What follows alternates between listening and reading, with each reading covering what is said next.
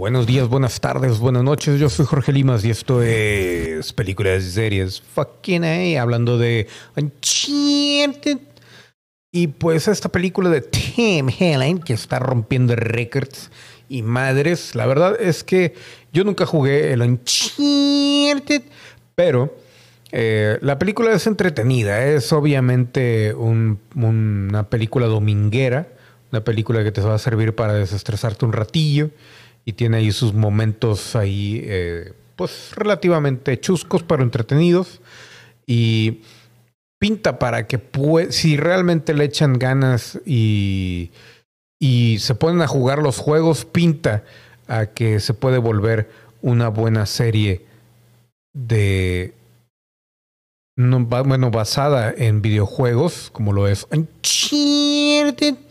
Y obviamente aquí la mayor crítica es de que eh, um, pues Tom Holland como que nada que ver como para ser Nathan, Nathan Fillion, digo Nathan Drake, como Nathan Fillion, pero Nathan Fillion ya está muy viejo.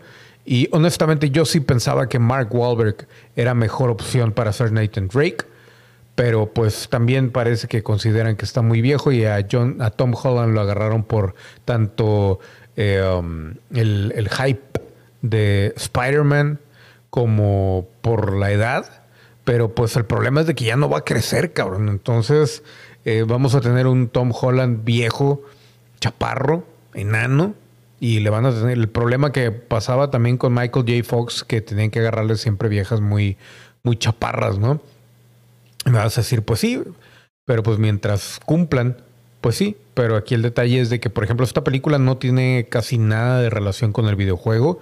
Incluso mucha gente ha dicho que, les digo, yo no he jugado el juego honestamente, pero mucha gente ha dicho que eh, pues no tiene nada que ver con el juego, tiene ciertos pincelazos muy, muy lejanos y como película de aventura se queda corta, pero como película palomera que simplemente para entretener. Honestamente es entretenida, es llevadera, tiene un ritmo bastante bueno, eso sí, hay un, yo creo que yendo hacia el, a la mitad de la película es donde de repente decae y la historia del villano es pésima, es como si hubieran agarrado las películas de Marvel eh, al principio, que todos los villanos como que no les daban ni, ni tiempo para desarrollarlos y eran totalmente inocuos y sin sentido, bueno, pues igual el personaje de Antonio Banderas incluso se muere hasta sin sangre y todo el pedo.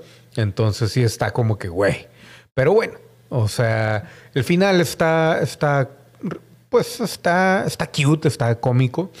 Y lo que sí es de que la película está completamente ridícula en el sentido de que, pues no es muy creíble todo lo que plantean acerca de la búsqueda de de las cruces y del lugar a donde van para descubrir el oro de, Magallanes y todo eso. O sea, como que todo muy, muy basado en lo visual y, las escenas de acción o en el entretenimiento en sí más que en la historia.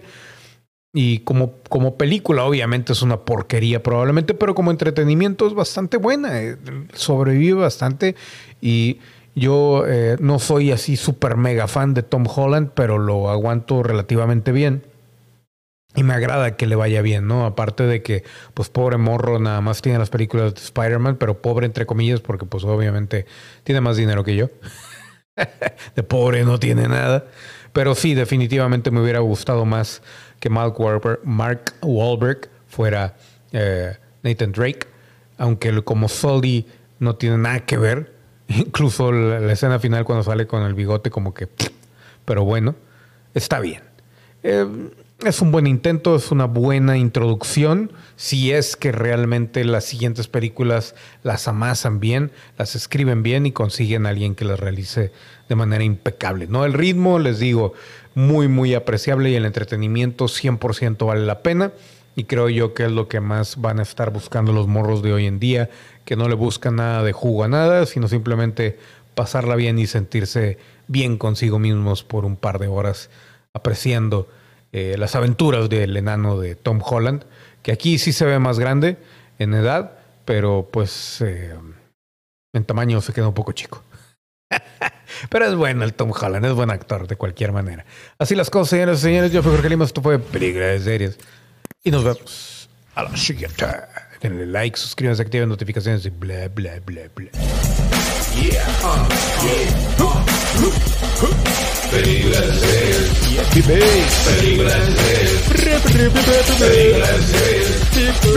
Película de series. Yeah, uh, yeah, uh, yeah, fuck.